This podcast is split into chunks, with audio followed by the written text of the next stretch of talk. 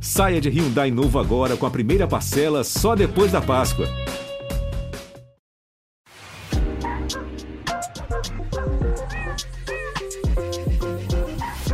Olá, eu sou a Juliana Girardi e esse é um trechinho do podcast Bichos na Escuta.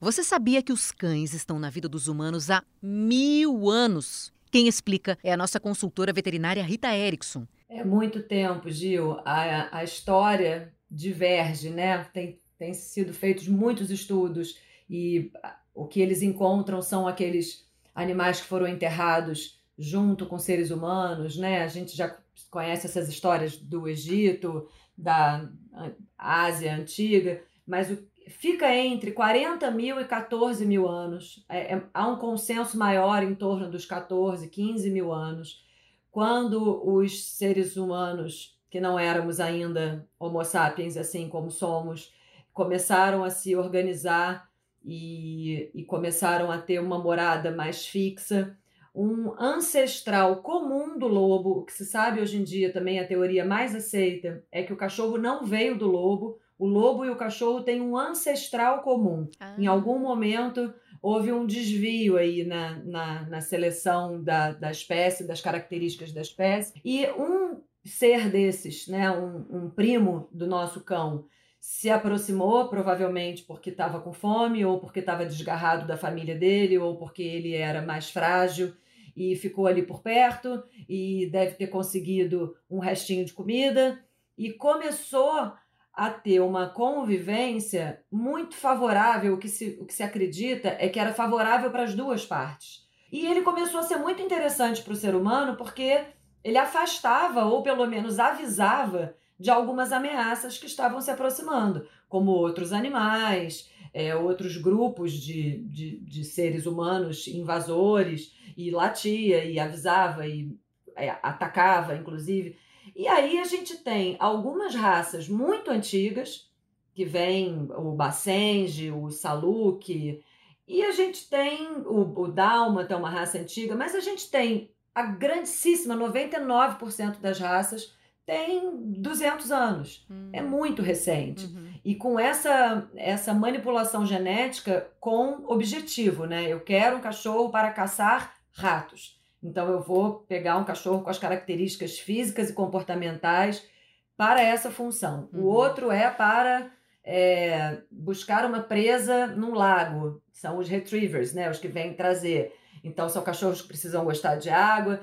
E assim foram se desenvolvendo essas raças todas que a gente conhece. E é uma relação de, de confiança e de amor é única. Não há outra espécie animal no mundo que a gente saiba que confia no ser humano como o cão. Existem uhum. espécies mais inteligentes, mais capazes de solucionar é, problemas, mas aquele que confia no homem, a gente aponta para um cachorro, fala, é ali que tá. É o único que vai. Você pega um uhum. chimpanzé, que é nosso primo, você aponta para ele, é capaz dele ir para outra direção, porque o ser humano é, maltratou muitos anos os chimpanzés, né? E muitas vezes continua fazendo isso, enquanto que o cão está numa relação de parceria muito antiga. E a gente foi mudando, né, essa relação e principalmente agora, né? É aquela relação assim que você do animal de você colocar ele na cama para dormir junto, né?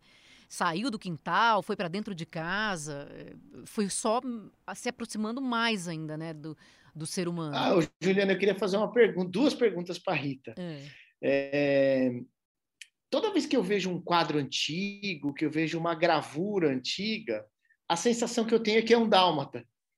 É, é isso mesmo? Você falou do Dálmata? É, o Dálmata é bem antigo, mas eu, eu ainda vejo, talvez porque eu estudo esse assunto, né? Eu ainda vejo mais esses magrinhos com essa cara de cachorro egípcio. Ah, que correm, né? Com Aqueles... essa cara de galgo. Isso. É, é, o Saluk, que é uma espécie de, de, de galgo grande, é uma raça de galgo grande, é, ele tem essa, aquele, aquela barriga assim para dentro, né? Um focinho bem fininho eles são as raças mais, mais ancestrais, assim como aquelas orientais, é, como o Bassenge, que é aquele que parece um Akita pequenininho, que tem o rabinho enrolado, o olho um pouquinho puxadinho.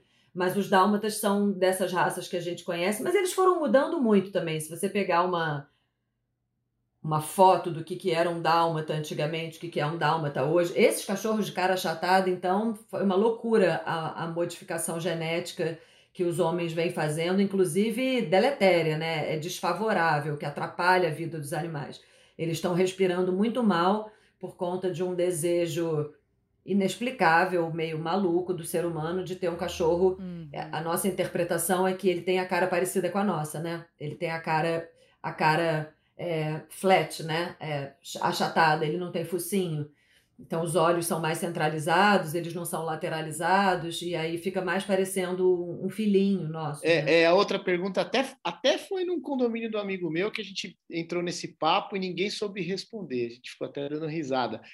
É, os tiozinhos, assim, da minha idade, né, a gente lembrava nos anos 70, que a gente era moleque, adolescente, e no começo dos anos 80, pô, tinha piquinês, tinha dálmata, Doberman, esses cachorros desapareceram. Ninguém mais sabe onde eles estão. É, o que, que, houve? Eu acho que é moda, Márcio. Eu acho que é moda, é implicância, né? Todo mundo implicava com o. Piquinês era o chatinho, mal-humorado, daquela senhorinha que ficava com ele embaixo do braço, mordia todo mundo.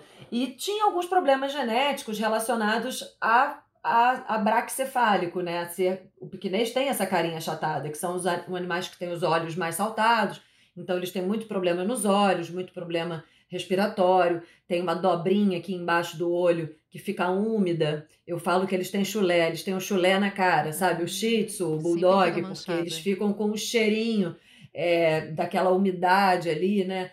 Então eu acho que foi, foi saindo de moda. Em compensação, o Dálmata, na época do filme, dos 101 Dálmatas, bombou, todo mundo queria Dálmata. Agora, teve o filme da Dama e do Vagabundo, esse cachorrinho que faz a dama, que é o Cavalier King Charles Spaniel, ele está sendo vendido por alguns milhares de reais. Vocês não acreditam, porque está na moda. Então eu acho que tem uma sazonalidade. Esse quadro do Você Sabia faz parte do nosso episódio sobre animais e regras em condomínios. O Márcio Raskorski, advogado, especialista em condomínios, tirou várias dúvidas. Escuta o nosso episódio completo.